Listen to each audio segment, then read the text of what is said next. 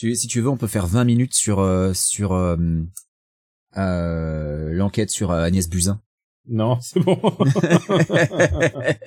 Moi, je pense qu'il faut pas, tu sais quoi, il faut pas remuer. Euh... Il faut laisser le passé au passé. Faut laisser le passé. tu sais, ils ont. Ce qui est génial, c'est qu'ils parlent de cette histoire comme si c'était il y a. C'était il y a 25 ans, mais ouais, c'est extraordinaire. Je trouve ça, mais ils se surpassent tous en ce moment. Hein.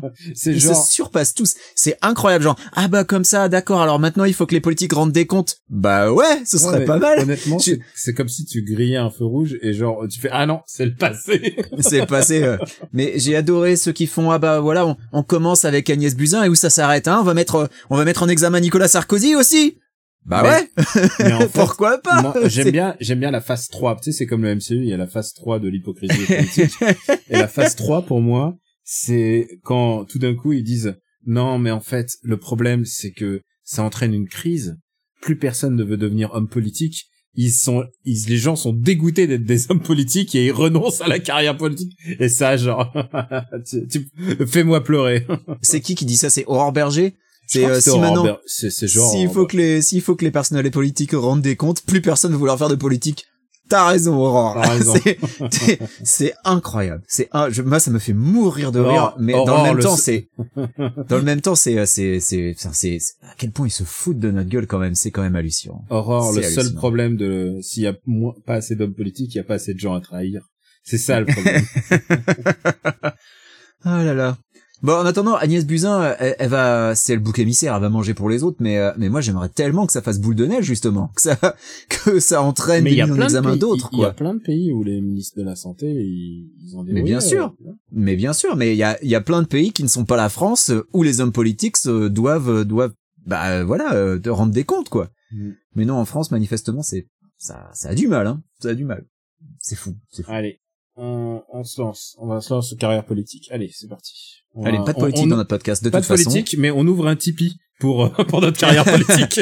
Alors, un Tipeee, euh, ouais, on va ouvrir une cagnotte, peut-être pas Tipeee.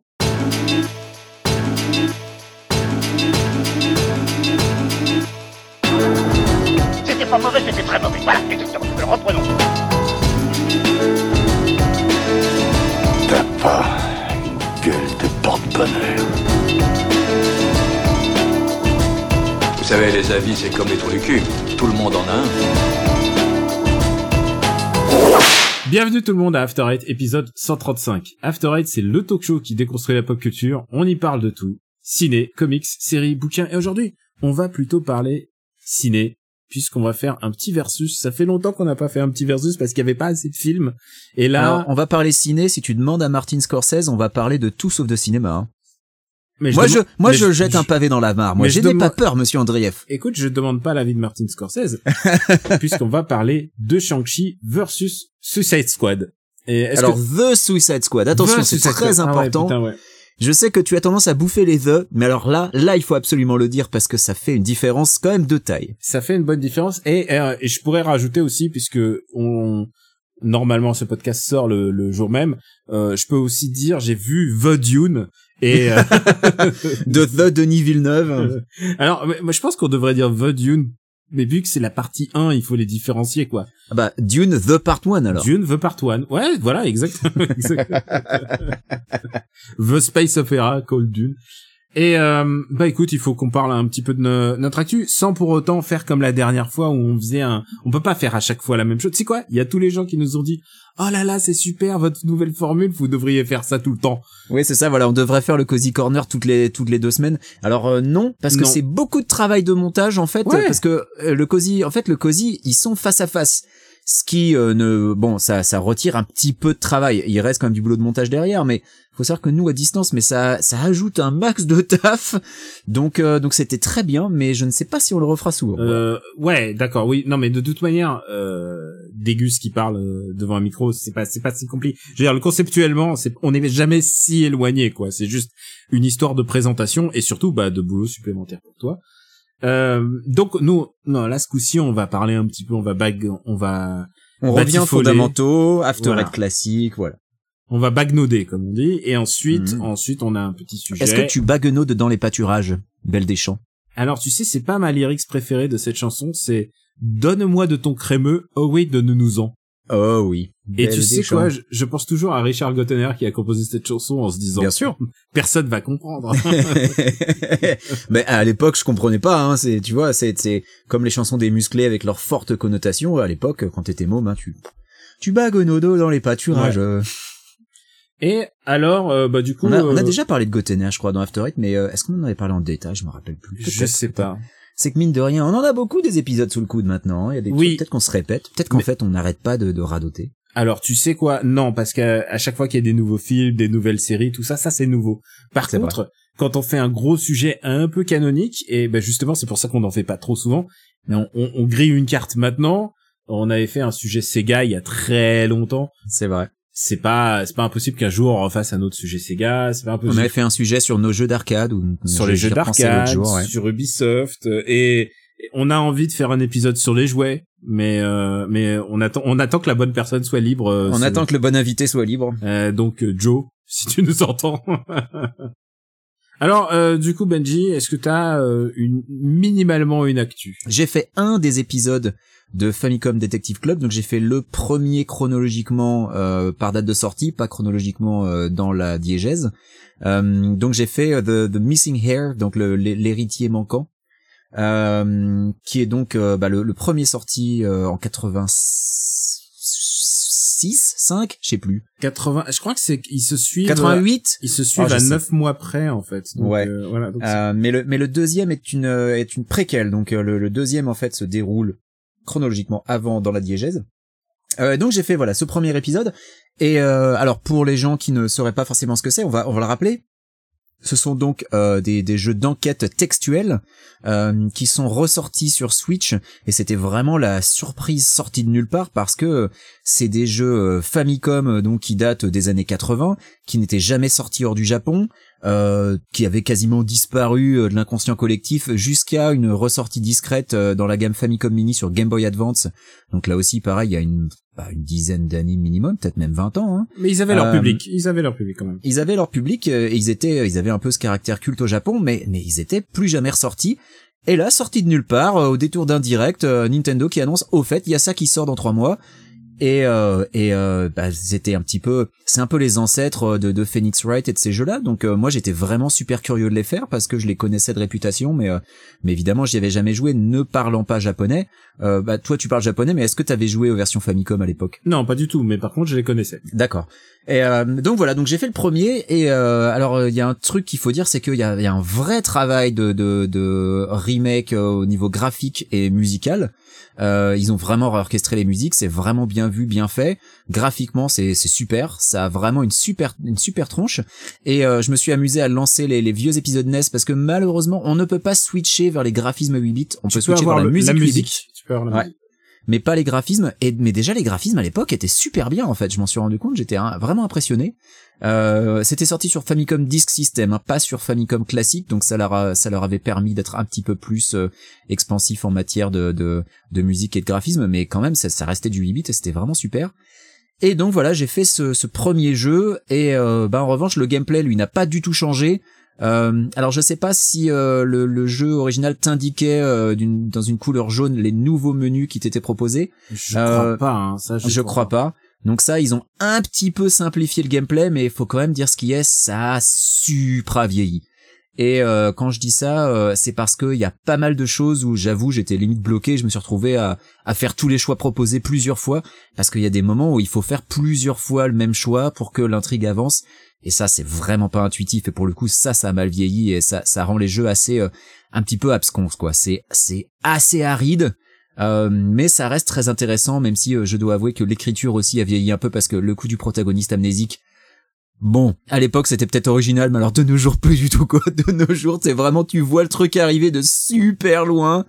Mais voilà, j'ai pas envie de spoiler pour les gens qui auront envie de le faire. Donc je pense que euh, historiquement ça a un vrai intérêt quand on s'intéresse à l'histoire des jeux vidéo, à l'histoire des visual novels et des jeux d'enquête. Ça a vraiment un vrai intérêt historique et culturel. Euh, par contre, faut pas vous y lancer en pensant tomber sur un jeu comme Phoenix Wright parce qu'on on sent vraiment la différence, quoi. Les, progrès qui ont été faits depuis. Bah d'ailleurs, c'est quasiment les mêmes différences qu'il y a entre les premiers Phoenix Wright et les derniers sortis. Là encore, il y a, y a, eu des progrès qui ont été faits, euh, qui rendent les jeux, qui rendent les premiers jeux un, petit peu compliqués à faire de nos jours. À cela, euh, cela, je te dirais, si, si t'as pas la curiosité euh, pour l'intérêt historique du truc, je pense que ça va être un peu compliqué. Je sais pas ce que t'en penses toi. D'ailleurs, bah tu en parles puisqu'il y a Phoenix Wright qui est ressorti en fait finalement Ace Attorney. Tout à fait. Et en fait, ils ont ressorti des épisodes inédits au Japon qui étaient des épisodes 3DS et qui incluent Sherlock Holmes donc c'est un passé. Ouais. Euh, que j'ai c'est pas dans- encore fait. Je, je suis impatient de les faire, mais je les ai pas encore C'est fait. dans le passé, c'est un peu steampunk, c'est beaucoup steampunk. Et ce qui est intéressant en fait, c'est que euh, les histoires sont pas ouf, mais par contre les persos sont dix mille fois. En fait, c'est les mêmes persos que Phoenix Wright. En fait, si tu regardes, c'est des archétypes. C'est les- exactement les mêmes persos, sauf qu'ils sont transposés euh, dans un cadre différent. Donc les persos sont géniaux et les histoires sont un peu genre. Bah, moi j'ai un problème avec le Phoenix Wright, c'est que euh, j'adore y jouer au début et en fait, je trouve qu'il y a toujours une- un moment où ça traîne un chouïa en longueur. Alors, euh, toi, puisque tu parles spécifiquement de ce nouveau Phoenix Wright, moi j'ai une question. Si tu les as fait, est-ce qu'il y a du surnaturel Parce que c'est le truc qui généralement me fait euh, me, me fait lever les yeux au ciel dans Phoenix Wright? Dès qu'il y a du surnaturel, je suis là genre ah putain. Euh, Benji, tu es mon ami. Dé défini surnaturel dans un jeu vidéo. Je te rappelle que dans Phoenix Wright, à un moment, il y a un perroquet qui est appelé à la barre pour témoigner en Oui, tant que témoin. mais- Euh, Tu vois, c'est pas surnaturel, mais ça non, reste moi je un te peu- parle de tout ce qui est channeling, euh, genre euh, l'âme d'un défunt qui euh, prend le, le corps d'un personnage. Ça, ça, me, ça a tendance à me sortir du jeu à chaque fois et ça me saoule quoi. J'ai rien, j'ai rien contre le surnaturel. Un de mes films préférés est basé sur le témoignage de plein de gens. Et ensuite, il y a le témoignage d'un mort. En l'occurrence, je parle de Rashomon de Kurosawa. Donc, j'ai pas de problème avec ça. D'accord. Euh, et, et d'ailleurs, euh, euh, bah, je vais pas ah non, là, je vais pas spoiler le prochain Super un des prochains Super Seed Battle, puisque j'ai reçois des listes. Il y a Rashomon régulièrement. hein. Les gens veulent Rashomon. Ils veulent Rashomon, ils veulent les sept samouraïs et et et 11 et 12 hommes en colère. Ça c'est vraiment c'est les, Ouais. c'est- Mais c'est- à- à les petite- chiffres les chiffres euh, marchent bien. à petite dose, à la limite, ça va parce que euh, le surnaturel, il y en a dès le premier Phoenix Oui. Wright. Mais mais il y, en a certains où ils y vont vraiment fort sur le surnaturel et au bout d'un moment, ça me ça me ça me fait un petit peu lâcher la barre quoi. Moi, c'est ce qui m'a vraiment ennuyé euh, dans Layton versus euh, Gakten Saiban. Je l'ai pas fait celui-là. C'est pour moi c'est un des pires épisodes. hein. C'est vraiment euh, c'était c'était celui qu'il fallait pas faire. Ouais. Mais il était très attendu Mm. justement à cause de la rencontre des deux licences et je crois qu'il a quand même pas mal déçu Mm. globalement. Tu sais quoi, j'ai l'impression que finalement, tu vas pas faire d'intercal euh, intercalaire musical entre nous là, comme comme l'épisode précédent, mais j'ai l'impression que ça va ressembler un petit peu à ça. Moi, j'ai. Mais fi- du coup, Detective Club, t'en avais pensé quoi toi? Ah, euh, bah j'ai écrit un test dessus. euh, écoute, euh, Du coup, bah vous Non, non, irez mais tu sais quoi, hein, tu sais quoi prenez un abonnement premium. non et mais puis... tu sais quoi, dès que, dès que- non dès- mais le sens du commerce, c'est bien, c'est non bien. non non, mais tu veux que je te dise, dès que j'ai- c'est pas c'est pas mémorable dans le sens où c'est un remake, tu vois, c'est un remake d'un Mm. jeu d'aventure. Mais par contre, je me souviens de l'extrême qualité, oh, genre si tous les remakes pouvaient être de ce niveau de de cet ordre de réalisation, Ouais. c'est pas mal. En plus, c'est pas c'est pas genre un jeu qui est ressorti tous les ans, quoi. C'est Ah un ouais, euh, c'est ouais. plutôt un truc perdu. euh, c'est plutôt. C'est une vraie pièce de musée, ouais, vraiment. Ouais, oui, euh, en sens historique, mais en plus, il est, il est tombé en même temps que plein d'autres jeux d'aventure pour moi. En plus, j'avais encore euh, Silver Case aussi, qui est un jeu important mais compliqué. Euh, ouais, donc, euh, ouais, donc il est tombé en plein, même- genre, euh, comme si le monde avait décidé que que je, je joue à Que des jeux taper du visuel novel des pendant. jeux euh, d'aventure textuelle euh, comme si je devais faire ça ce qui est paradoxal puisque en ce moment figure-toi mon gars euh, je me suis repris euh, de passion pour la lecture en fait mais la lecture toute bête je sais pas si c'est le fait d'être avec une être avec une critique littéraire dans la vie euh, qui a qui a fait que j'ai beaucoup moins lu ces dernières années et là tout d'un coup bah je sais pas il y a un truc qui fait que euh, je reprends des bouquins je les lis euh, c'est peut-être le fait de parfois garder mon fils et de dire que le bouquin c'est quand même mieux qu'il me voit en train de lire un bouquin plutôt que de de regarder mon mon iPhone mais euh, ouais en ce moment euh, je suis euh, je suis vachement en plus euh, dans la lecture et je peux te dire ce n'est pas à cause de Family Club Taidan hein.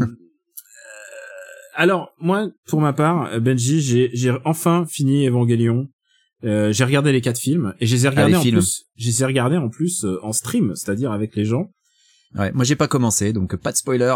tu as tu t'es à jour sur la série télé quand même À la série télé, je l'ai vue il y a 20 ans. j'ai envie de bah justement euh, bah, la critique littéraire qui partage ma vie j'ai envie de la mettre sur Evangelion je je Mm. pense que elle pourrait Mais je crois que j'ai envie de revoir la série avant d'attaquer les films, même si les films c'est globalement ça reprend euh, toute la série. ça? Non Ah d'accord. Non, il le vaut mieux avoir vu la série pour voir Ah, le film. c'est obligatoire D'accord. Ah, tu vois, je pensais pour- que ça aurait Alors, raconté tout non, différemment. non non non non pardon je vais mieux m'exprimer Vas-y. Euh, tu, tu, non, t'as pas besoin de les voir puisqu'en fait, le premier film c'est un résumé des six premiers épisodes ou voilà. Comme...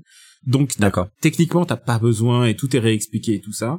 Mais Mhm. je pense que par contre, tu ne peux pas prendre un vrai plaisir à, cette, à ces films si tu n'es, si tu n'as pas la série dans le sang, en fait. D'accord. Parce qu'il te manque le sous-texte et euh, c'est ça? Bah, il y a beaucoup de sous-textes, il y a beaucoup de choses qui sont basées sur le fait que, ah, il y a un truc qui est, tu sais, genre, euh, Des non-dits quoi, des trucs que tu Ouais. vois dans la série et qui là dans les films sont sous-entendus? ouais, c'est comme dans Matrix quand tu fais, ah, déjà vu, tu vois, il y a un truc qui cloche dans le machin, et un truc qui, qui, il y a un truc qui cloche et qui fait que le film déraille de tes attentes.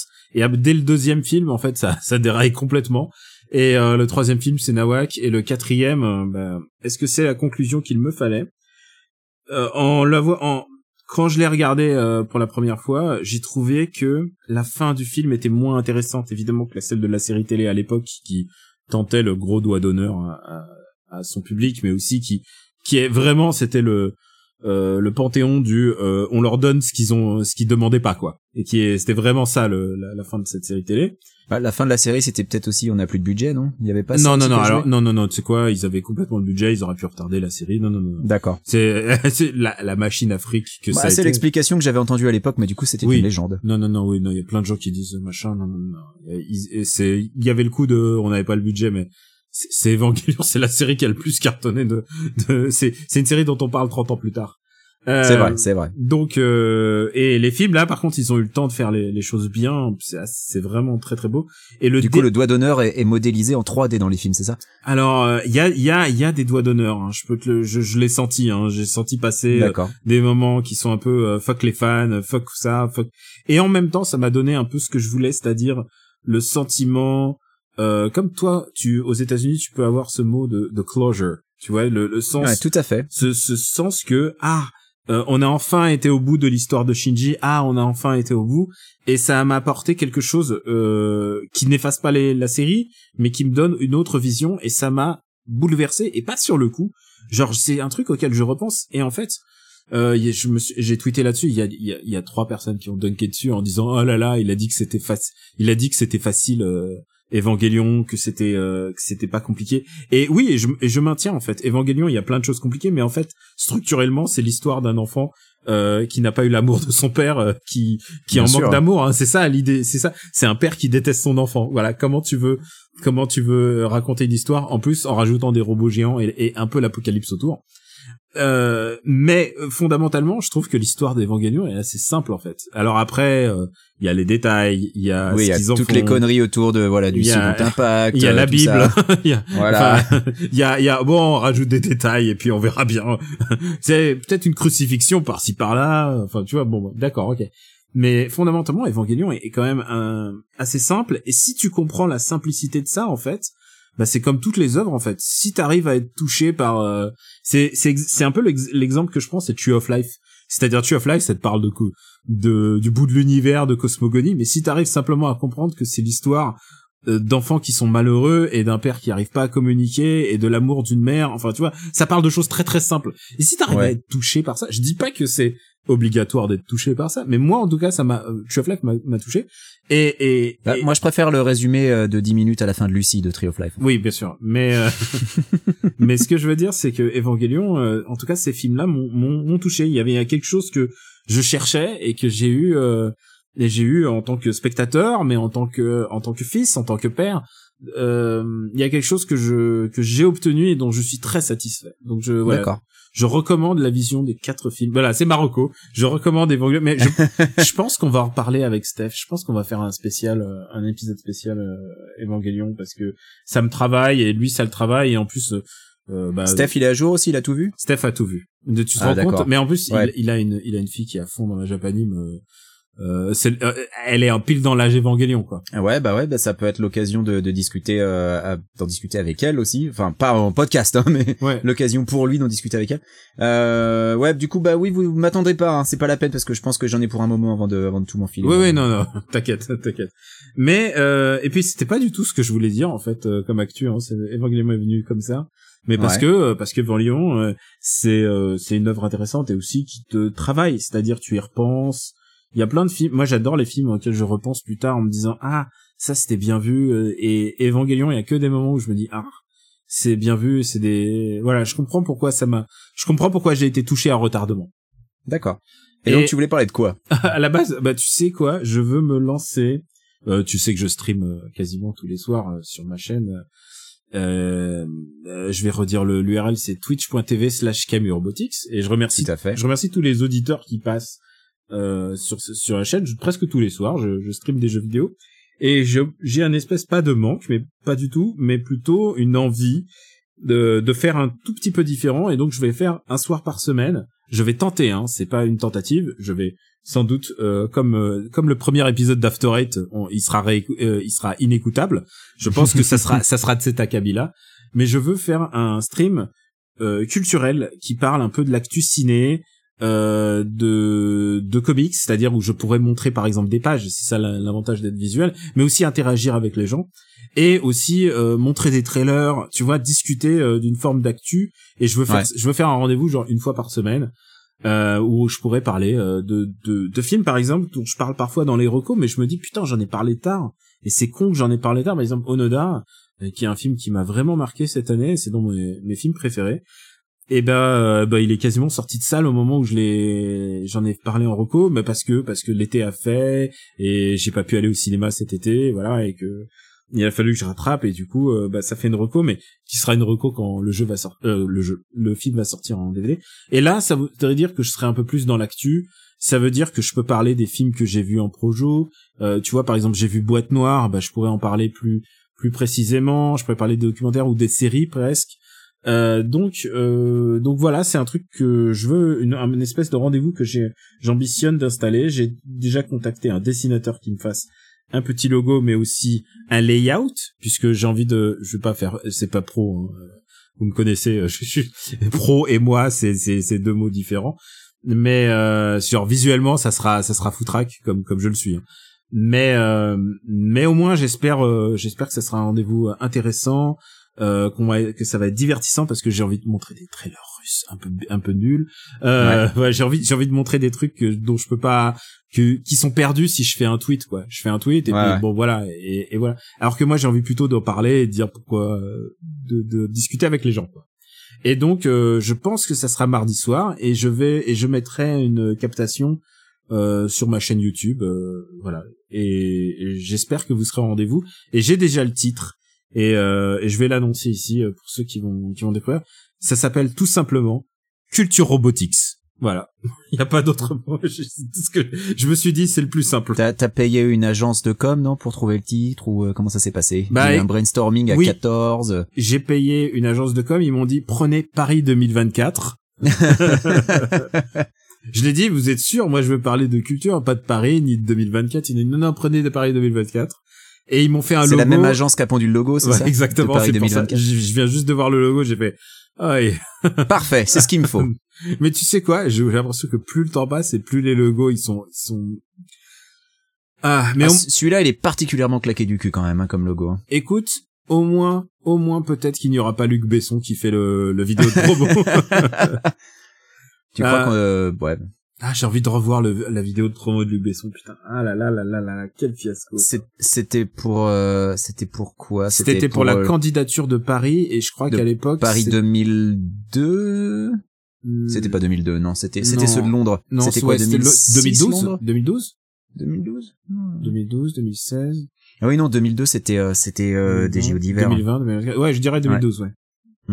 Mais euh, et oui et c'était moi je m'en souviens parce que parce que bah je me souviens qu'il y avait Delanoë qui était qui représentait Paris et qui était à fond dedans. Tout et, à fait. Et puis et puis alors il au moment où ça a été accordé à Londres, il dit mais il y a des rumeurs comme quoi le comité ils sont allés voir euh, la chambre euh, la chambre d'hôtel euh, du comité anglais pendant la nuit, il a fait alors comme ça les gens ils trichent comme ça et genre j'ai envie de lui dire Bertrand franchement. Ils ont triché mieux que nous. Ah ouais, comme ça. Ouais, mais il faut pas faire le naïf quoi. Genre depuis la nuit des temps, les Jeux Olympiques, enfin depuis la nuit des temps modernes, euh, les Jeux Olympiques, c'est octroyé aux copains et aux machins.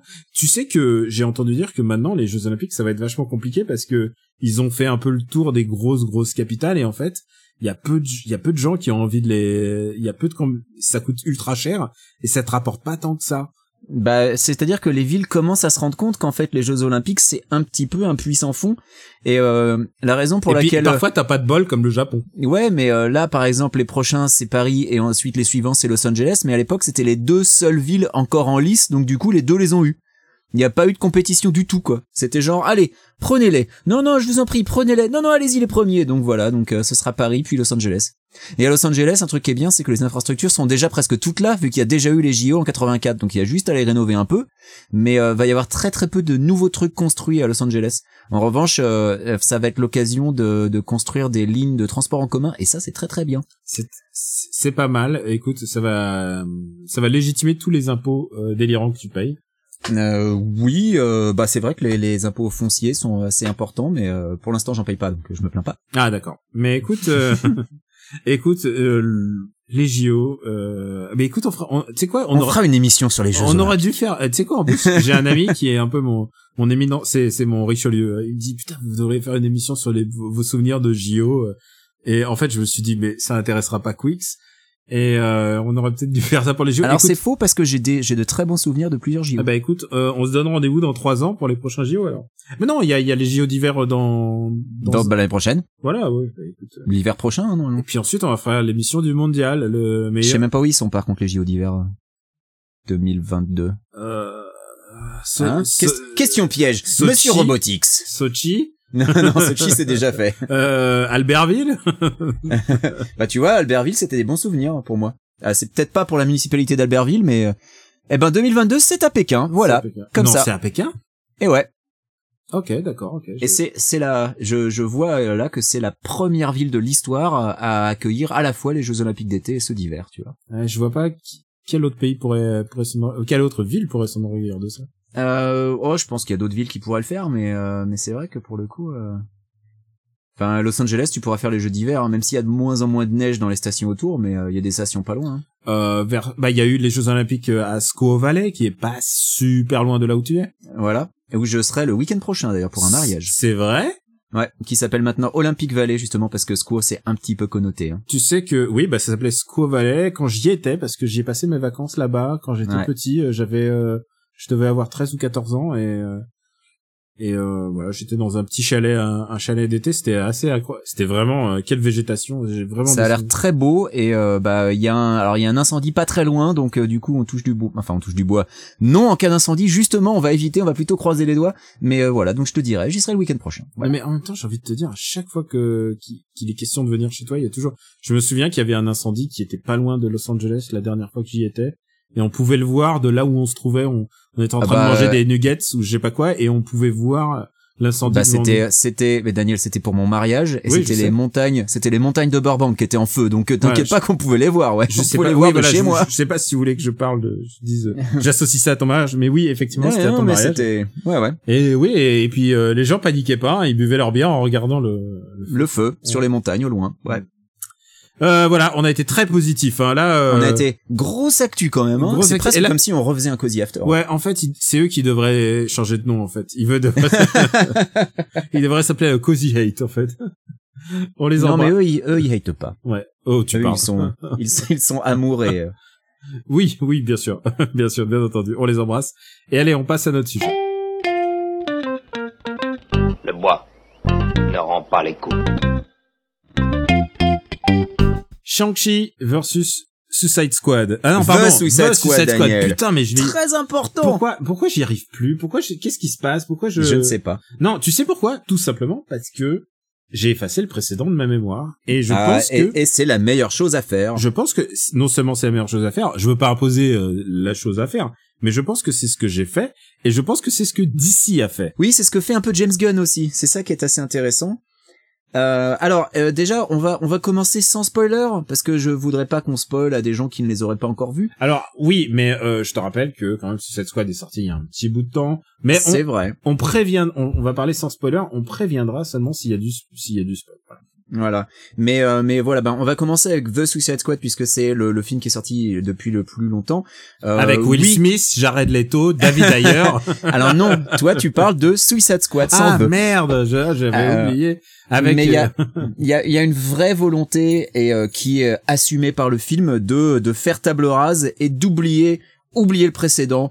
Il n'a jamais existé. Euh, et, et, ça se voit d'autant plus que bah voilà quelques uns il y a quelques uns des persos qui reviennent et euh, notamment, il y en a un qui se fait dégommer euh, quasi immédiatement et c'est hilarant parce que tu t'y attends pas quoi. Et moi, j'ai trouvé ça vraiment génial. Et euh, on sent que James Gunn, ils ont, enfin, on sent que même d'ici, j'ai envie de dire, ils ont lâché l'affaire. Et ils disent, et maintenant les films c'est au cas par cas. Et comme ils ont eu James Gunn, ils se sont dit, vas-y, fais ce que t'as fait sur Guardian of the Galaxy, c'est pas The Guardians of Galaxy, non, c'est bon. Non, non, pas celui-là. C'est Guardians of the Galaxy. The Galaxy.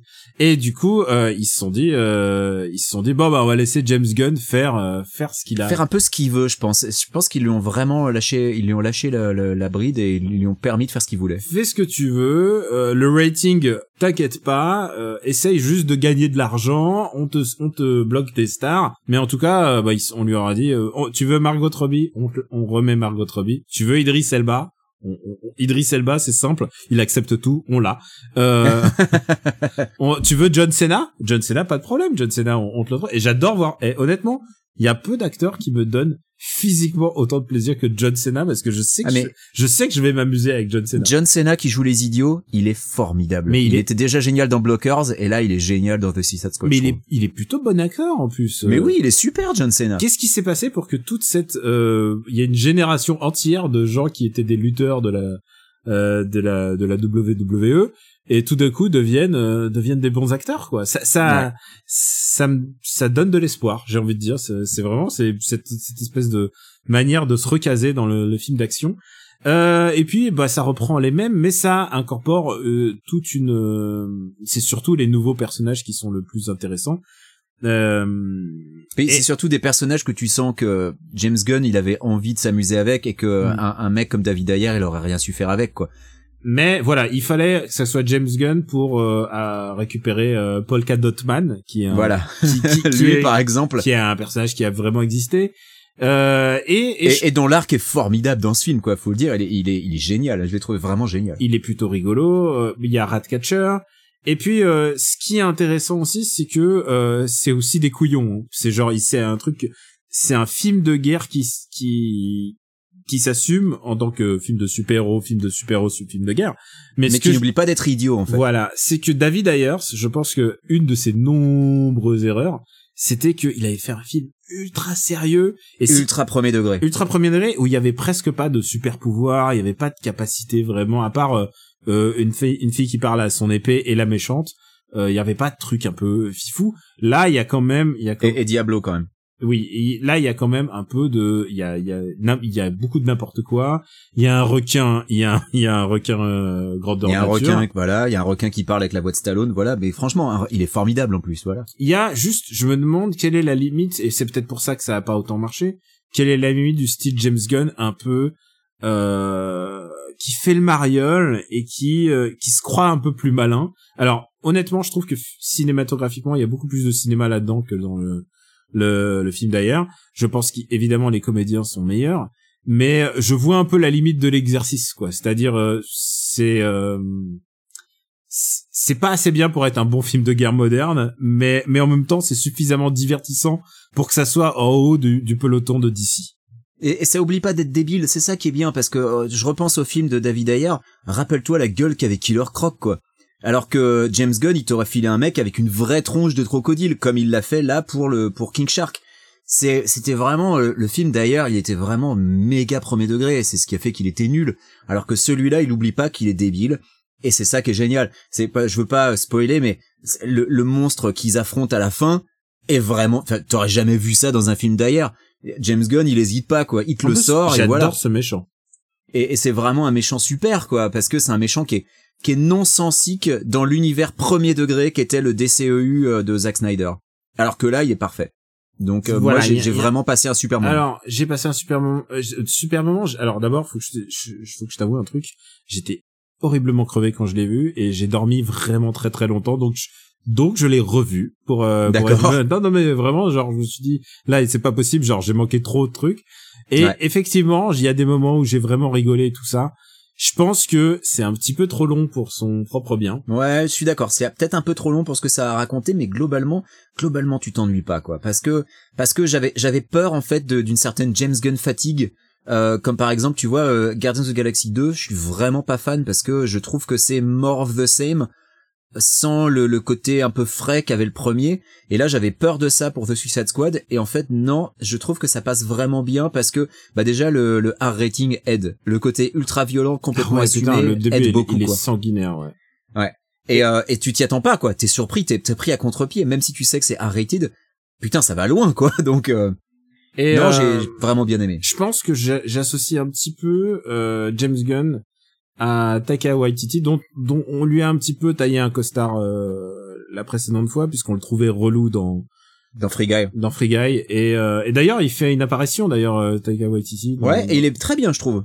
Bah, Il est, il est vachement plus en retenue. bah oui, ce que si lui a fait, non, non, t'as t'as une journée de tournage, tu vas pas la flinguer, s'il te plaît. Voilà. Et, euh, et, et, et ouais, mais je pense que en tant que réalisateur, je les associe un peu tous les deux, un peu dans le truc de ah, je peux toucher à tout. Il y a un truc. Je, je, c'est un cinéma qui, je trouve, montre un tout petit peu ses limites. Ouais, peut-être. Écoute, je trouve que pour dans celui-là, en tout cas, ça fonctionne bien et, euh, et, et ça permet d'apporter une sorte de bah de de- d'air frais au, au DCU qui en qui en manquait cruellement. Quoi, je te dis, maintenant moi les films, euh, les films d'ici, je les prends un par un.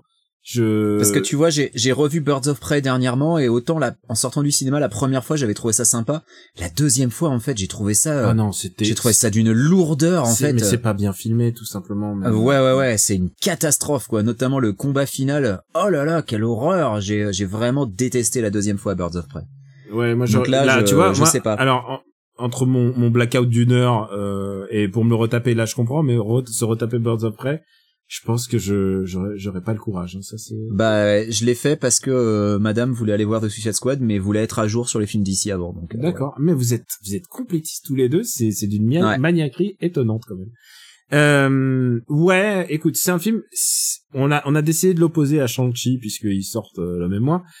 Euh, je crois que si j'avais à choisir, je préférais Shang-Chi et bah, c'est le moment de parler de Shang-Chi du coup. Ouais, on va parler de Shang-Chi. Les deux films ont rien à voir. Faut dire ce qui est. Les deux films ont rien à voir. rien à voir. rien à voir, c'est juste euh, c'est juste deux offres complètement différentes et en fait Ouais. le truc c'est que Shang-Chi j'avais vraiment peur parce que c'est un film Marvel euh, donc euh, on parle de la c'est un vrai truc, c'est un vrai vocabulaire qui existe, c'est la Marvel fatigue, c'est-à-dire ça y est, on est reparti pour le même le même moule, le même truc, un peu de vanne. On est reparti pour euh, 25 films qui euh, présentent des enjeux avant d'avoir un final. euh, Enfin voilà. je- pour des vannes, crainte, pour des vannes, machin, un, der- un un méchant, un méchant plus ou moins réussi euh, en fonction des films, et finalement un dernier tiers en image de synthèse, machin. Euh, Black Widow Mm. m'a m'a laissé un peu cet aspect, c'est-à-dire de la vanne décomplexée. Euh, euh, et en même temps le dernier tiers ultra dramatique euh, on est en train de sauver le monde de la pro de la cyberprostitution mondiale euh, euh, hypnotique là euh, je- bon Alors, je vais, je vais peut-être te faire bondir, mais j'ai préféré le dernier tiers de Black Widow que celui de Shang-Chi parce que le dernier tiers de Shang-Chi, je l'ai trouvé dégueulasse. Mais vraiment d'une laideur, mais abominable. il est Alors que les deux premiers tiers, je trouve Shang-Chi largement supérieur. Bah, Shang-Chi, euh, Shang-Chi, le problème de Shang-Chi, je pense que c'est, ça se veut, euh, ça se veut un film, euh, un film de, ce que j'appelle le kung-fu magique, c'est-à-dire, euh, Ouais. voilà, c'est des, c'est des, Et ça y arrive bien au début, vraiment, quoi. Ça Ça, y fait arrive. illusion, je trouve. écoute, c'est pas, c'est, moi, le problème, c'est que quand, quand je- tu me dis kung-fu magique, euh, Bah, je- c'est pas Tigre et Dragon, voilà, c'est sûr, mais, non, mais, euh, mais je même pense, je pense au poignard volant, tu vois, enfin des trucs, euh, Bien sûr, bien sûr, mais je pense que fallait pas attendre ça, quoi. Ça reste un Marvel, Ouais. et je trouve que pour un Marvel, c'est vraiment réussi. Alors voilà, c'est c'est le mot, c'est pour un Marvel. Oui, c'est vrai que pour un Marvel, je trouve que ça s'en sort bien. Je pense que les sept, euh, les sept body double de du, du, du héros, ils, ils cartonnent. Franchement. Ouais, je- et, et je pense que si ça peut être une introduction à ce genre de cinéma pour tout un public justement biberonné au Marvel, eh ben c'est c'est pas une mauvaise introduction. Ah oui, bah écoute, alors écoute ça. Euh, la dernière chose qu'on serait, c'est des, c'est des gatekeepers. Moi, je suis, je suis pour honneur que pour que les gens euh, euh, regardent ça et ensuite euh, euh, aillent regarder du Choyark. Hein, vraiment, c'est allez-y. ouais, tu hein. vois, mais si si ça peut inciter des gens à regarder d'autres films dans lesquels on tournait euh, Michel Yeo ou euh, ouais, Ou veux Tony Leung. Tony Leung, mais Tony, voilà, bien sûr. Après, Tony Leung a pas forcément fait autant de films de fu que Michel Yeo. Ah, il, en, il en Euh, a fait, il en a fait. Mais euh, mais voilà. Et puis si euh, ça peut inciter des gens à regarder Richard Berry qui mange un Sveltes, moi je suis je suis partant. Est-ce que quoi, c'est quoi ce truc que Tony Leung ressemble à Richard Berry? Ah, je trouve que je suis je suis d'accord avec tous les gens qui trouvent que Tony Leung ressemble de fou à Richard Berry, en tout cas dans ce film-là, ouais. Vraiment. Il y a il y a un truc, il y a je sais pas, moi ça m'a ça m'a pas gâché le film hein, mais euh, il y a plusieurs moments où je me disais putain c'est quand même ouf à quel point il lui ressemble dans celui-là. Ah bah non, mais moi moi j'imagine euh, Richard Berry qui fait du kung-fu au volant et, en mangeant un et ça, et ça va pas du tout hein, dans ma tête. Faut être polyvalent. Ça va pas du mais, tout. euh, mais Euh, voilà, donc moi Shang-Chi, euh, je- très rapidement en essayant de pas spoiler, euh, j'ai beaucoup aimé. euh, je trouve que son duo, le duo entre Simu Liu et, euh, et Aquafina fonctionne vraiment bien. Bon d'abord, Euh, j'ai envie de dire, j'adore Aquafina. Vraiment. Ouais. euh, Alors, tu, mais tu sais que Aquafina, elle est très critiquée aux USA parce que euh, pour appropriation culturelle. en fait. appropriation culturelle parce qu'elle parle une espèce de slang de euh, bah un peu euh, jeune euh, jeune rappeur Bah, hein, voilà c'est un Bah, peu jeune rappeur noir, en fait, il y a beaucoup de, de, Ouais. de reproches d'appropriation culturelle de la culture Mais noire en fait par Aquafina. elle s'est fait connaître comme ça parce qu'elle a commencé la musique euh, Elle a commencé en étant rappeuse. en étant fait. rappeuse et tu sais quoi euh, je trouve ça un peu c'est un peu c'est un peu dur surtout euh, dans ce film là où elle le fait pas du tout Oui, dans ce film-là, elle le fait pas du tout. Et euh, alors moi, perso, en tant que blanc, je vais pas du tout juger euh, ce, ces accusations de d'appropriation culturelle. Je sais qu'elles existent, Euh, mais c'est vrai que dans ce film-là, ce serait ce serait malvenu parce que euh, au contraire, là, dans ce film-là, euh, là où justement The Suicide Squad c'était de la grosse guignolade violente, rigolote, bah là, dans Shang-Chi, il y a un vrai propos sur tout ce qui est immigration première, deuxième génération. Bah, écoute, Euh, la culture chinoise, euh, son existence au sein d'un microcosme qui est donc le Chinatown de San Francisco. Il y a un vrai propos écoute euh, et, écoute et c'est a- vachement bien vu, je trouve. Écoute, voilà, je, euh, je pense que s'il y a un truc sur lequel Shang-Chi est vraiment bien, et je dirais pas, je sais pas si je pousserais jusqu'à dire brillant, mais pour, pour euh, encore une fois, pour un film Marvel, euh, c'est que il traite, euh, il traite avec intelligence et sensibilité les l'immigration euh, de première et de deuxième génération de qui vient d'Asie et en particulier de Chine. Mm. Avec une espèce de délicatesse, c'est-à-dire qu'il y a des petites phrases C'est plutôt subtil, ouais. C'est pas fait avec lourdeur. il y a des petites euh, phrases qui sont typiquement les trucs qu'on entend et que Je, je sais que tu mentionnes ce- cette scène où dans l'avion, il lui explique comment prononcer son nom Ouais. et où elle galère parce que elle, elle comprend le chinois mais qu'elle le parle pas et elle a pas et, les euh, quatre, elle a pas les quatre tons et il lui est en train de et elle a pas les intonations, voilà. il et lui explique dit- il lui explique le ton qu'il faut a- adapter et elle y arrive pas forcément et Ouais.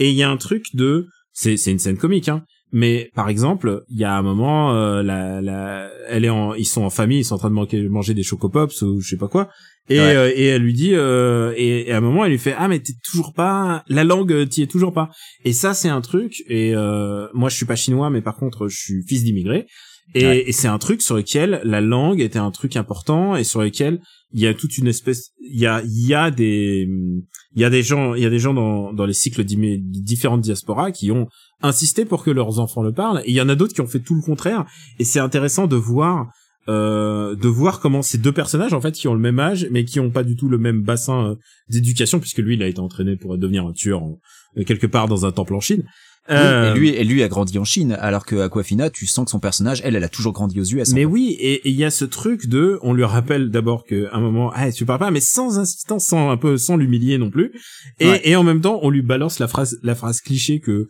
beaucoup d'asiatiques euh, américains ou même en France, j'entends euh, ont souvent entendu, c'est quand est-ce que tu te maries, qui est le truc genre récurrent. Bah, surtout, de on lui dit quand est-ce que vous vous mariez, Quand en sous-entendu ensemble quoi. Quand est-ce que vous vous mariez? Et ça me rappelle un petit peu le film que j'ai vu, c'est un des derniers films que j'ai vu avant le confinement, qui est sorti en France, qui s'appelle The Farewell, euh, où elle jouait euh, à un film ultra sensible. Alors pas, où elle a appris, euh, je sais pas si elle a appris le cantonais euh, ou lequel des, lequel des dialectes, parce que parce que c'était qu'on, ça devait être assez compliqué pour elle, mais en tout cas, elle Ah, parce a- que tu, elle le parle pas dans la vraie vie en fait. Je euh, crois que le- c'est mandarin. ou le cantonais. Je crois que je crois que c'est mandarin je crois qu'elle parlait pas mandarin mais je je je euh, je fais ça de mémoire c'est un film que j'ai vu juste avant le confinement tu tu peux t'imaginer euh, je l'ai vu juste avant la naissance de mon fils il s'est passé plein de trucs depuis Mais donc le personnage qu'elle joue dans Shang-Chi, donc ce personnage de Katie, est représentatif de ce qu'elle ce qu'elle est dans la vie réelle, Ouais. c'est-à-dire que elle elle est immigrée de deuxième génération, euh, elle a toujours grandi aux US et donc elle ne parle pas forcément euh, que ce soit le mandarin ou le cantonais, c'est ça? Et et euh, et là bah, par exemple dans Farewell ben, l'idée euh, l'idée du film est assez intéressante puisque c'est euh, euh, c'est leur grand-mère qui est euh, on, on la diagnostique d'un elle a une maladie et euh, et toute la famille et toute la famille fait euh, fait ce qu'on va faire c'est qu'on va pas lui dire à la grand-mère et euh, et du coup elle elle elle comprend pas du tout et on lui dit non c'est la tradition on fait comme si, tout comme si et du coup euh, euh, la grand-mère elle comprend pas il y a la visite de toute la famille qui débarque et tout ça Et, euh, et c'est vraiment euh, et c'est vraiment touchant hein, comme film. Mais encore une fois, ça, ça juste ça me rappelle à quel point Aquafina et je pense c'est une, une super actrice. Genre vraiment, elle a elle a une, une dévotion, elle elle le joue très bien. Et même dans Crazy Rich Asians, elle est euh, elle est assez étonnante. Hein. Mais là, elle joue en l'occurrence une une fille rappeuse gosse de riche, tu vois, donc. Euh... Oui, donc Rich Asians, ouais. Mais donc Alors, voilà, en revanche, voilà, attention, a- c'est c'est The Farewell, hein, parce que Oh, Farewell, c'est le film de. David Ayer avec Cara Delevingne. Non, oh non, oh non, tu veux pas me faire ça. tu rigoles ou quoi? Il a fait un film qui s'appelle Farewell? Ah non, je rigole, je sais pas. Ah putain, oh putain. putain, j'y ai cru pendant deux secondes. Con. non mais bref, bref, je trouve que euh, le coup, alors euh, évidemment, ça représente que en particulier les asiatiques euh, américains, mais je trouve que ça le fait assez bien en fait. Et Je suis d'accord, hein. Et sans pour autant, alors euh, évidemment, euh, Black Panther a un truc complètement beaucoup plus revendicatif. Euh, Il y a un méchant qui a une espèce de mobile. Euh, pas humaniste mais qui est qui se justifie qui a vraie une vraie justification scénaristique alors que là là c'est une histoire de, de deuil qui passe pas euh, Non, mais pourquoi pas, si tu veux. Moi, ça me dérange pas eh ben, eh forcément. ben, c'est ça que je trouve la deuxième chose réussie de ce film à part évidemment euh, le facteur de la de de l'Asie et de et de et surtout de son essor euh, culturel euh, à la fois aux États-Unis mais aussi euh, en, en Chine. Il y a un autre truc que je trouve intéressant, c'est que euh, toute l'intro du film, elle sert et les flashbacks, ils ne servent pas à introduire le personnage principal, mais servent à entretenir le méchant. Et servent et c'est du coup c'est le méchant qui est le personnage le plus développé et donc c'est Tony Long. Le, Tout à fait. Et je trouve que c'est assez intéressant parce que euh, c'est pas une insulte à Sim, Si- Simuliu euh, qui qui fait son taf et qui a qui visiblement s'est bien entraîné, il a eu la Marvel méthode. Mais je, mais je préfère voir euh, une heure de Tony Long qu'une heure de Simuliu, euh, même si c'est pour euh, bouger des anneaux magiques. Euh, et je trouvais que c'était vraiment les scènes de flashback étaient assez intéressantes. Elles me renvoyaient à d'autres films d'arts martiaux. Je trouve que globalement ils s'en sortent, ils s'en sortent pas si ma- ils s'en sortent pas mal. Ils s'en sortent plutôt bien et je trouve que euh, tout au long du déroulement du film, bien sûr, c'est censé être Simuliu le, le héros, mais il est jamais seul en fait. Il est toujours soit avec Aquafina, euh, soit avec euh, sa sœur. Donc euh, au, au final, lui, c'est pas le héros solitaire, euh, tu vois, à la Iron Man euh, qui, qui déroule la situation tout seul. Au contraire, à chaque fois, il a besoin d'aide euh, parce que je pense que voilà, il est encore en dans l'apprentissage de euh, bah déjà la, la découverte de de ses, de ses talents euh, de, de, de martialiste. Euh, et puis bon bah il y a ce il y a ce final qui euh, voilà, c'est on va alors attention, c'est maintenant qu'on va spoiler donc euh, n'hésitez pas à Alors, zapper si vous n'avez pas qu'est-ce que encore tu vu vas spoiler? Attends, j'ai pas vu le film. Bah, attends, vas-y. Non, mais voilà, à partir du moment où Tony Long meurt, c'est c'est vraiment euh, ça devient du dégueulis de CGI euh, oui, mais sur fond gris euh, avec une image, une photo qui devient toute cradoc, gris foncé, dégueulasse. Et là, ça n'a plus aucun intérêt et c'est d'une tristesse Ouais, parce que c'est les juste dix- avant, c'est les dix derniers pourcents du c'est film. les 10, c'est les 10% du film, mais c'est vraiment dommage parce que juste avant, ils te sortent un dragon et ils te sortent un dragon traditionnel chinois et on en est au point, et moi je trouve ça formidable, on en est au point où dans le MCU, on peut te sortir un dragon de l'eau et ça passe. Et tu vois, t'en es au point où, d'accord, je l'accepte. Il y a un dragon qui sort de la flotte parce qu'on est dans un village magique et tout. Et ça passe. Et je trouve ça super qu'on en soit là. Mais le problème, c'est que derrière, on te sort un monstre avec des couleurs euh, violettes façon euh, Shin Godzilla, mais en moche. Ah, quel dommage, quoi. Quel dommage, cette fin toute laide avec ce monstre géant. J'ai été vraiment, euh, ça, ça m'a, ça m'a vraiment déçu, alors que tout ce qui est avant est tellement bien. Euh, alors ouais, je trouve que la fin est, plutôt moche, mais bon, c'est le, le classico. Euh, le dernier, euh, voilà, le, les dix derniers pourcents du film, on rentre dans le truc, et puis en plus, on nous sort un peu du Marvel Universe au chausse-pied, c'est-à-dire, euh, oh là là, les, les, les anneaux sont super, ils, ont- ils, ont une texture intéressante, euh, venue de l'espace ou whatever. Oui, alors ça, je pense que c'est pour introduire Eternals, hein, a priori, normalement, si je ne m'abuse. Enfin, ça serait la logique. Ouais, enfin ça c'est leur leur soupe et tout et en général je- genre mon cerveau déconnecte euh, pendant les, les séquences de fin là, genre j'en peux plus. Alors fait. que j'étais tellement content de revoir Ben Kingsley. Euh, et Ben Kingsley, écoute, je trouve que c'est très marrant que le seul personnage euh, occidental entre guillemets parce que Ben Kingsley a des origines mais c'est toujours c'était ça la question de Iron Man 3. C'était ah bah il est en train de faire il prend un personnage qui aurait dû être un asiatique et de l'utiliser euh, bah comme un bidon en fait, de l'utiliser euh, de, de l'utiliser comme un comme étant le, le sous-fifre ou plutôt le, le souffre-douleur et je trouvais que c'était assez marrant en fait. Et comme un imbécile heureux en plus et il comme est, un imbécile vraiment euh, idiot quoi. Et, comme un imbécile heureux. super. Et c'est un peu euh, cette tradition des, des films qui inversent les codes et qui tout d'un coup le, le seul blanc est un peu débile. Alors que dans Black Panther le seul blanc il arrivait quand même à piloter le robot l'avion à sauver tout le monde et tout ça à la fin. Là clairement voilà. Il sauve pas tout le monde quand même hein. Il est il est utile mais c'est pas lui le, le Oui. blanc sauveur c'est pas lui le grand soir mais quand même il arrive à il a un petit moment de ah ouais quand même j'arrive à piloter l'avion. Euh, écoute je je suis global c'est globalement positif hein, même si je voilà c'est les dernières minutes sont globalement positif. Et puis ça m'a fait plaisir parce qu'il y a des petits des petits plaisirs ciné, cinéphiles. Euh, il y a Wen euh, Wenhua qui apparaît euh, qui apparaît pour un petit rôle mais en fait euh, voilà si vous connaissez euh, Wenhua il a été euh, cascadeur euh, bah, dans les premiers films de Bruce Lee euh, donc dans les au début des années 70 il a fait il a fait énormément de films c'est une légende c'est une légende du cinéma. Et ça me fait toujours plaisir qu'il soit là pour moi ça m'a fait plaisir de voir Ronnie Chieng j'étais content de le voir Voilà, il y a, y a, y a des, c'est des petits, euh, c'est des petits plaisirs de un peu, un peu cinéphile et tout, comme le fait que Tony Leung et, euh, et Michel Yeo sont en- ensemble. euh, Ça fait plus de 25 ans qu'ils ont pas tourné ensemble, alors que c'est les deux plus grandes stars d'Asie. Euh, bah écoute, on a fait le tour de ces films. On recommande. Toi, tu recommandes les deux, quoi. Ouais, ouais, ouais, euh, pas pour les mêmes raisons, mais euh, je, je trouve que c'est des bons crus globalement. Euh, et euh, je suis, je suis très curieux de, bah, je suis très curieux d'Eternals maintenant en fait, surtout quand je vois la réalisatrice. Euh, je me demande, Eternals, vraiment, c'est le, ça va être le mystère. J'ai vu. Mais je suis très curieux parce que tu vois, Shang-Chi, j'étais à un niveau de OSEF assez élevé quand on a classé les blockbusters, et au final, c'était vraiment une bonne surprise. Donc euh, voilà, écoute. Moi, j'ai vu, j'ai vu entre temps, j'ai vu Dune et euh, euh, notre podcast sortira le jour de sortie de Dune en France. Donc tu veux raconter la fin? Vas-y. Ah bah, ah, tu sais quoi? Tu- Alors, alors c'est Dune The Partie 1 Ah oui, c'est vrai, c'est vrai.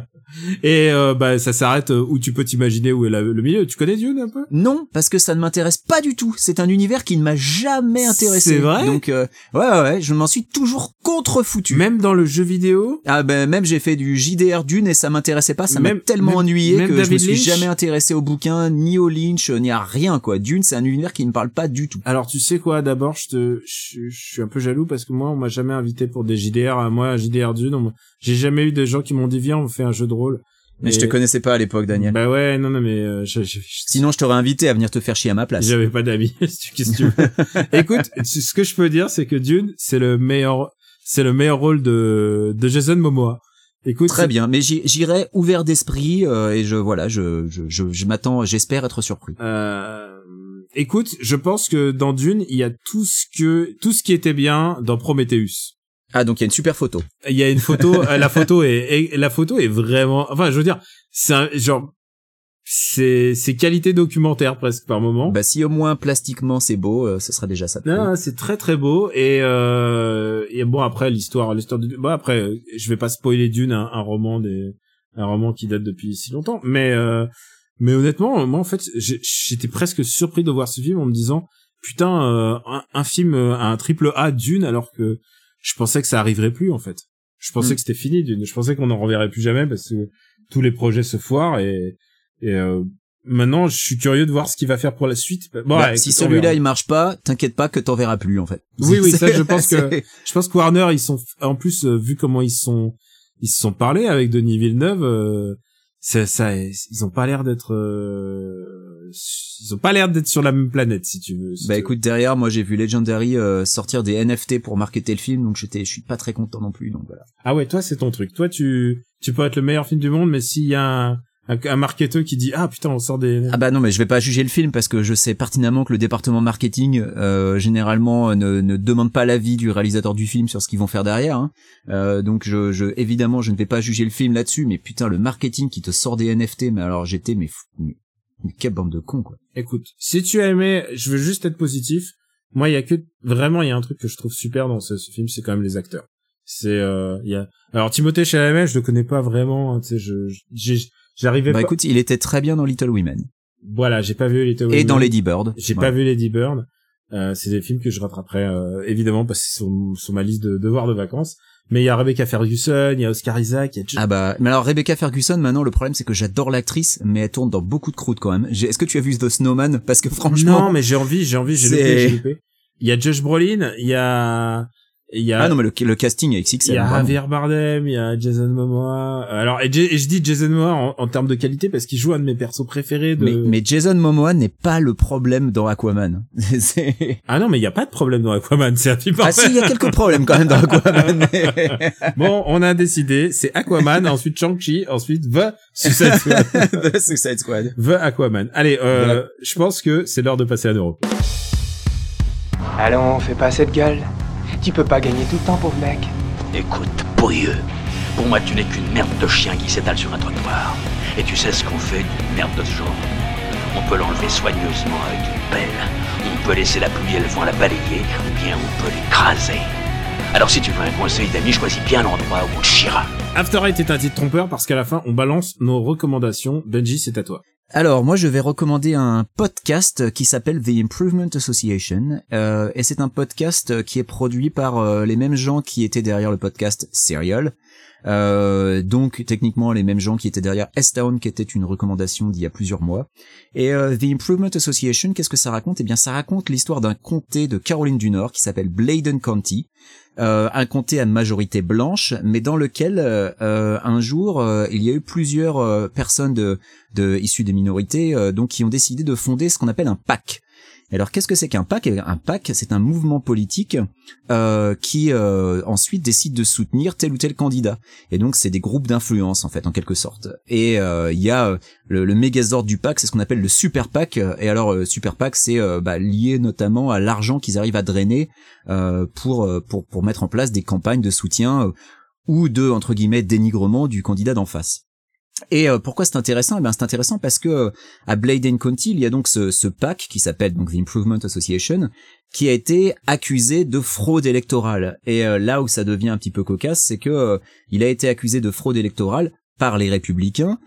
Et en fait, ce qui a été démontré derrière, c'est que c'est les républicains qui, eux, étaient coupables de fraude électorale parce que, évidemment, hein, ils ont pour habitude d'accuser les autres de ce qu'ils font eux-mêmes. Donc il y a, tout un, un cheminement et euh, tout un, toute une historique derrière, et c'est vraiment super intéressant parce que à l'échelle de ce comté, donc de Bladen County, euh, on rappelle ce podcast a été euh, a été produit pendant plusieurs mois, bien avant euh, l'élection américaine de, de 2020.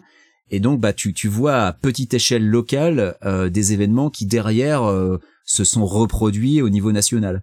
Euh, avec toutes les histoires de recomptage, d'accusations de fraude et tout le bordel, eh ben tout ça, ça arrive aussi à l'échelle locale. Et euh, aux USA, euh, parfois le local peut avoir une importance capitale puisque on le rappelle, lors des élections, les Américains ils votent pas juste pour un président, ils votent aussi pour des juges, ils peuvent voter pour un shérif, euh, ils peuvent voter pour euh, pour bah, pour tout un tas de trucs qui en France sont pas forcément euh, qui en France sont pas forcément l'objet d'un scrutin, mais aux États-Unis ça l'est. Donc euh, euh, t'as le district attorney, dans le district attorney qui est le qui est le procureur en chef, le procureur général local, il est élu. Euh, les juges sont élus, euh, le, euh, le le responsable de la bibliothèque du coin, il est élu. Donc il y a tout un tas d'élus comme ça euh, et qui qui derrière peuvent avoir des influences parce qu'il faut savoir qu'un juge, même un tout petit juge dans un coin paumé, peut peut faire un peut mettre peut peut établir un jugement qui derrière va avoir des répercussions au niveau national. Donc The Improvement Association, c'est vraiment passionnant. Alors, il faut avoir un certain niveau d'anglais. Euh, je veux pas vous mentir, hein, c'est pas euh, super super simple. En revanche, c'est plus simple que S-Town que j'avais recommandé à l'époque parce que il y a, y a moins d'accent euh, prononcé. Mais il y a quand même des gens qui parfois parlent un peu vite, bouffent un peu leurs mots parce que voilà, c'est la Caroline du Nord, c'est un État un peu rural, Euh, donc c'est pas euh, c'est pas Obama, tu vois, c'est pas le, le, le mec super lettré qui parle lentement, euh, qui prononce bien. Euh, donc voilà, je, je préfère avertir si votre niveau d'anglais est un peu limite limite, euh, vous allez peut-être un peu galérer. Donc voilà, je- l'objectif c'est pas euh, de, de faire mon élitiste, c'est juste de prévenir les gens. C'est passionnant si vous vous intéressez un petit peu à la politique américaine, mais en revanche, voilà, il faut avoir un petit peu d'ang- un petit un petit niveau d'anglais quoi. Et pour ma part, je vais recommander un film euh, qui me tient à cœur. C'est un film qui sort le 22 septembre. Donc il sort bientôt et là je veux en parler parce qu'il n'y a pas d'histoire de, spoiler ou quoi que ce soit. C'est un c'est une adaptation euh, d'un manga de Jiro Taniguchi euh, et de son camarade Yume Makura. Euh, un manga un manga culte qui s'appelle Le Sommet des dieux et alors c'est vraiment je pense que c'est un de mes films de l'année, je pense j'ai pas voilà, la rédaction s'engage. Je le, je le recommande ici parce que je sais très bien que Stéphane va le recommander dans Super Ciné bah, oui, j'ai vu papa être dithyrambique sur Twitter Ouais. à ce sujet, donc que, euh, oui, euh, tu lui coupes la chic un peu là. Non, non, c'est juste pour. euh, je pense que c'est bien que bah il y a des gens qui n'écoutent que After Eight ou que Super Ciné Battle. Et ils ont bien raison parce que l'autre podcast c'est deux connards qui racontent n'importe quoi sur le cinéma, Alors que là, alors qu'ici on est on est très très objectif, toujours posé, et toujours dans la préparé. nuance. voilà. Objectif, c'est vraiment vachement mieux préparé. Vachement mieux préparé. Attends, l'autre c'est de l'improvisation, voilà. alors ça. alors ça c'est vrai, mais bon. et ce qui est intéressant avec ce ce film, c'est que euh, en fait, il y a un travail qui a été fait sur l'animation. En fait, ils ont pas euh, adapté euh, à 2000% le style de Taniguchi, mais ils ont décidé euh, ils ont décidé de l'adapter. euh, alors ça fait un peu penser évidemment à Last Man, un peu cette stylisation un peu ligne claire, et du coup le, le style graphique est un peu différent, mais c'est ultra réussi, c'est très très très beau. La mise en scène est vraiment en, en, en- vraiment extra extra et je pèse mes mots. C'est de la très très belle 2D et surtout c'est un fait rarissime pour moi, c'est que j'ai eu le vertige en regardant un dessin animé. Et euh, j'ai connu des vertiges dans ma vie quand je, Oui, parce que ça parle d'escalade, faut faut le, Le sommet des dieux. Pour les gens qui connaissent Voilà. pas en fait. mais ça parle, c'est une histoire d'obsession et de fascination de la montagne. On se demande pourquoi ça a plu à moi et à Steph. Euh, je veux dire, euh, c'est vraiment, c'est- mais Je sais pas, il mange du fromage à un moment. exactement, mais c'est pas. Bah voilà, bah, je vais adorer. Putain, mais tu, tu- fais une vanne sur toutes les, toutes les, tout- tout- sur chaque phrase. Mais non. Et euh, du coup, euh, cette histoire de d'obsession, euh, bah écoute, ça, ça fait ça fait un film passionnant. Oui, et c'est, je crois, la première fois que j'ai ressenti un vrai vertige. Alors, j'ai déjà ressenti le vertige quand je- j'ai marché en montagne, euh, des moments où euh, tu, tu es un peu déboussolé et surtout tu perds la notion du haut et du bas et euh, tu arrives plus à te situer dans l'espace. Et moi, ça m'est déjà arrivé, ça ça m'a impressionné. J'espère ne jamais revivre un truc comme ça parce que bah t'as un moment où genre j'ai j'ai eu le vide, euh, j'ai eu le vide sous les pieds et je ne savais plus où je devais quelle était la bonne direction où aller. Et c'était très impressionnant et j'ai ressenti des trucs comme ça. Donc euh, il y a des gens qui nous ont demandé à moi et à Stéphane est-ce que est-ce qu'on peut euh, est-ce qu'on peut y aller avec des enfants? Je dirais non, c'est quand même un, un propos d'adulte. C'est faut y aller pas avec un enfant de moins de 10 ans, je pense. Mais euh, mais par contre euh, mais par contre voilà, je pense que c'est quelque chose qui honore euh, euh, Taniguchi.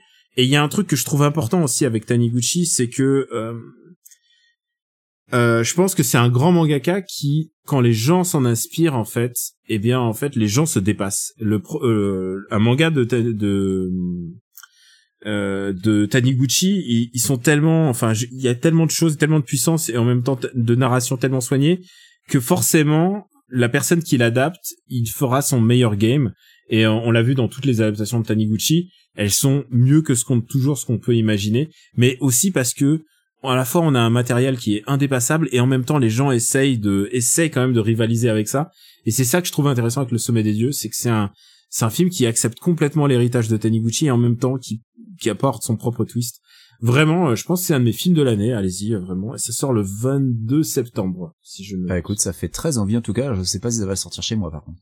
Euh, ben en France, en France, il est, je sais pas quelle va être la distribution, mais en tout cas, euh, mais c'est, c'est, c'est extraordinaire. C'est vraiment, c'est, c'est- je pèse mes mots, c'est vraiment, euh, et je dis ça, j'ai vu Evangelion euh, 4.0, euh, enfin 3.0 plus 1.0, euh, il y a pas si longtemps. Vraiment, je, je suis, euh, je suis gâté en, te- en termes d'animation de qualité.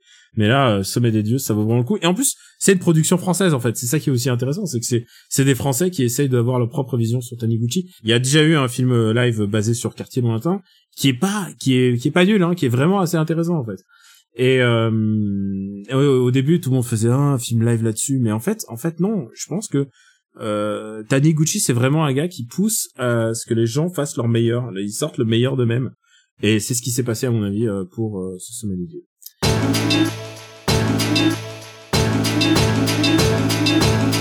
Voilà, c'est tout pour aujourd'hui. On a été plus long que d'habitude là, j'ai l'impression.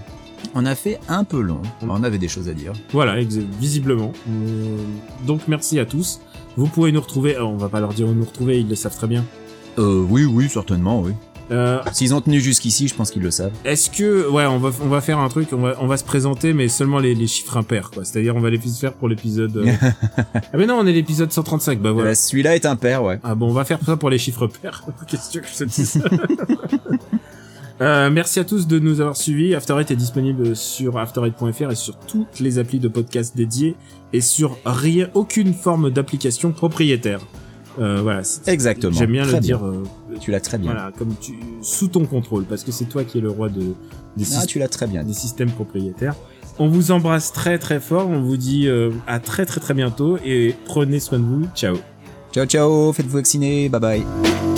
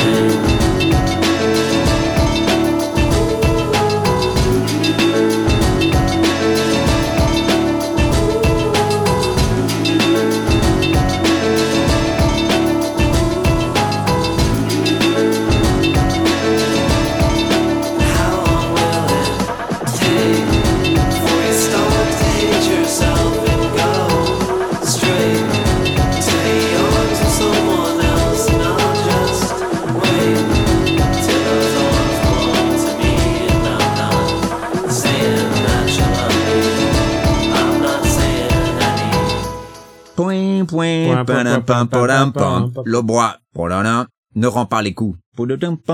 Putain, doublage super raciste quand même.